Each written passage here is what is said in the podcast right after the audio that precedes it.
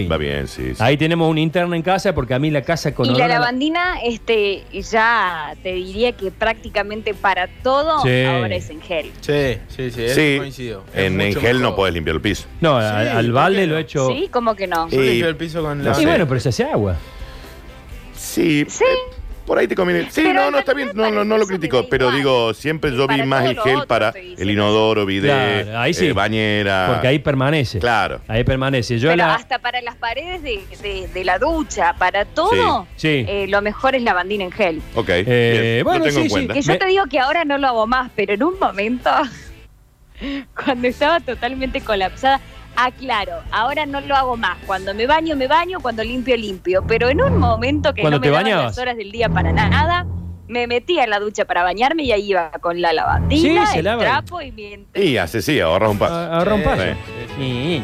Sí. Bueno, me voy con Ariel Salio, ¿eh? Ariel Salio, otro de los hechos de inseguridad que no sé bien cómo enmarcarlo, eh, es lo que sucedió con esta pareja de abuelos asesinados en barrio... Esto era Joffre. Joffre. Ariel Salio, estás ahí, Sí. decilo vos. Sí, estoy acá. Barrio Mariano Fraguer. Mariano Fraguer, Mariano claro, Fraguer, allá arriba de Alta Costa. el día domingo, en el domicilio que viven, que es Marco Infante, al 700, ante los llamados persistentes de la familia, telefónicamente, el día domingo que no le contestaban, acude la nieta, Johanna, que está conmigo, y se encuentra con Mariano Tornatore, de 83 años, y Ángela Castañares, Castañeres, de 80. Su pareja, los dos, asesinados, bueno, una escena terrible. Johanna, eh, ¿cómo fue? Eh, bueno, el sábado a la noche se comunica mi mamá con ellos por última vez, aproximadamente 8 de la noche, este, que se reían, todo bien, charlaban, ellos estaban bien, habían, estaban por comer, todo bien. El domingo a la mañana se quiere comunicar mi mamá con ellos y no, y bueno, el, el teléfono no lo, no lo contestaba. Por lo, general ellos siempre colgábamos el teléfono y siempre avisábamos a un vecino que viniera, le golpeara la puerta y que les avisara que Ellos vivían toda la vida. Toda la vida vivieron O acá. sea, todos los vecinos, como veo que acá están juntos, se lo conocen. Así es, tal cual. Y este, bueno, eh, viene mi una vecina de la esquina, le golpea la puerta y no, nada, no, bueno, nadie contestaba. Me avisa mi tía que no podían comunicarse con ellos, que llaman a la vecina del lado, que es donde estamos ahora, este, y bueno, y no me contestan, entonces le digo, bueno, no voy a llegar, no voy a llegar a la casa de mis abuelos, eh, ya los parecía raro. Te llego más o menos aproximadamente una de la tarde, un y cuarto por ahí. Entro, la puerta reja se hace cerrada, pero sin, sin seguridad, sin traba. Eso Que- generalmente nunca está. Que ya me pareció raro que, que esos abuelos estaban. Bueno, entonces entro a la, a la puerta principal del ingreso de la casa y también la puerta abierta. Entonces cuando yo abro, para que ellos no se asustaran al escucharme abrir la puerta, digo, ¿qué hacen? ¿Dónde están? Bueno, no, no se escuchaba nada.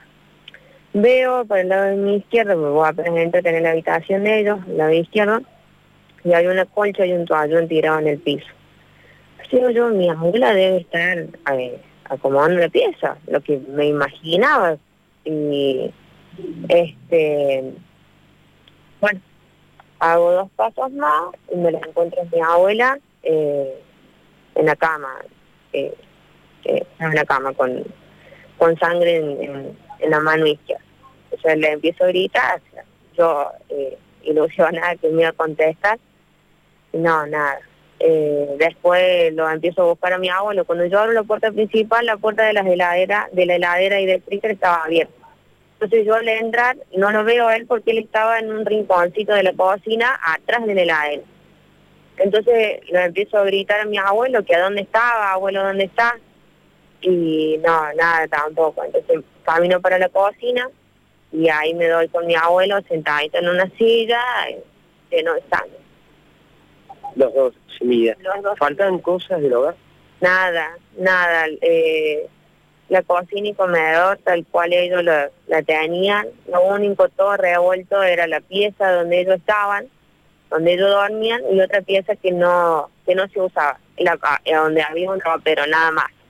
O sea, ellos entraron directamente a lo que a, a buscar algo, a buscar La puerta de ingreso de la casa, eh, veo que hay una puerta de rejas, hay una, la puerta de, de- de ingreso, hay rejas en la ventana, hay seguridad también en, la re- en, en el tallercito que tenía en el patio, ahí diríamos otra reja. sí. Las dos abiertas la puerta de ingreso sin llave también. sin llave, las dos. Eh, eh, sí, bueno, las dos estaban así, que ya, ya eso ya te, ya le estaba raro porque ellos jamás dejaban así. Tienen portón contradicho con gancho, que todo eso lo, lo hacía mi abuelo. Eh, el portón del ingreso al taller con, con candado, tienen un patio de invierno del otro lado, también con ganchos hechos por él, que solo él se lo entendía. Es más, el que entraba acá, eh, la puerta de reja de adelante, el que conocía, sabía cómo estaba y cómo se abría esa reja. Así que ¿Ustedes dudan que, que conocí la- al agresor? de la forma que nos damos, por cómo fueron, por cómo vi los hechos, este, al no estar forzada la puerta, a él, no sé, encontrarlo sentado, eh, no, es, es todo muy confuso, muy raro, un montón de, de dudas hay, pero nosotros lo que lo calculamos que puede ser alguien conocido por, por qué le haya dado el ingreso a la casa. Él de profesión tornero, tenía el tallercito acá y por ahí recibía a alguien para... Todo, el tiempo, todo el tiempo venían a darle trabajo. Es más, ayer venían a voltearle para un trabajo. Pero él no le abría sin previo preguntar a qué viene. Pero él no habría, él, él no habría sin conocer. Y si era algo de, eh, con respecto a su trabajo, él lo hacía ingresar por el, por el patio, por el donde tenía el taller. Nunca por el ingreso de la casa. En otro hecho de inseguridad, eh, dos víctimas, Sí, eh, Ariel, eh, había eh, elementos, no, no sé si lo dijeron en medio de la charla porque fue bastante, bastante rica y completa, pero digo, si lo dijeron para repetirlo, eh, elementos de valor, habían cobrado algo, se supo de algo eh, No distinto. repetime ahí la pregunta que te estoy escuchando, Johanna. Hola, ¿cómo estás? Hola. Eh, Sergio Zuliani te saluda. No, si había algún conocimiento de hecho, eh, cosa de valor, elemento faltante, eh, algo que haya roto la rutina, que permita eh, sospechar de algo, en fin, de, de- de- de- de algún interés. Mira, lo que te lo voy a escuchar, creo que me preguntas de que algo de valor.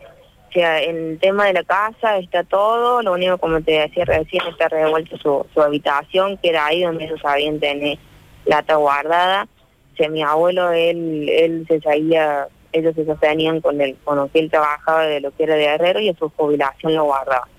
O sea, justo y preciso los lugares donde él a lo mejor podría llegar a tener su, su dinero. ¿Encontraron eso o vieron el faltante o...? Eh, eso falta, falta Ah, la falta, plata fue, robaron la plata. falta la plata, falta la plata Mm. y, y bueno, y hay que ver bien porque recién anoche los dejaron entrar y bueno, sacamos lo justo y lo necesario para poder hacer todos los trámites por el tema de- del CEPER y todas esas cosas.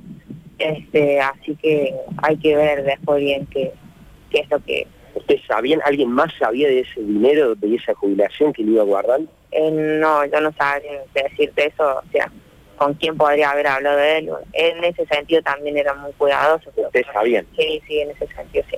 Pero ustedes sí sabían dónde estaba. Sí, nosotros sí, obvio. o sea, eh, parte, era muy, muy cuidadoso en ese sentido.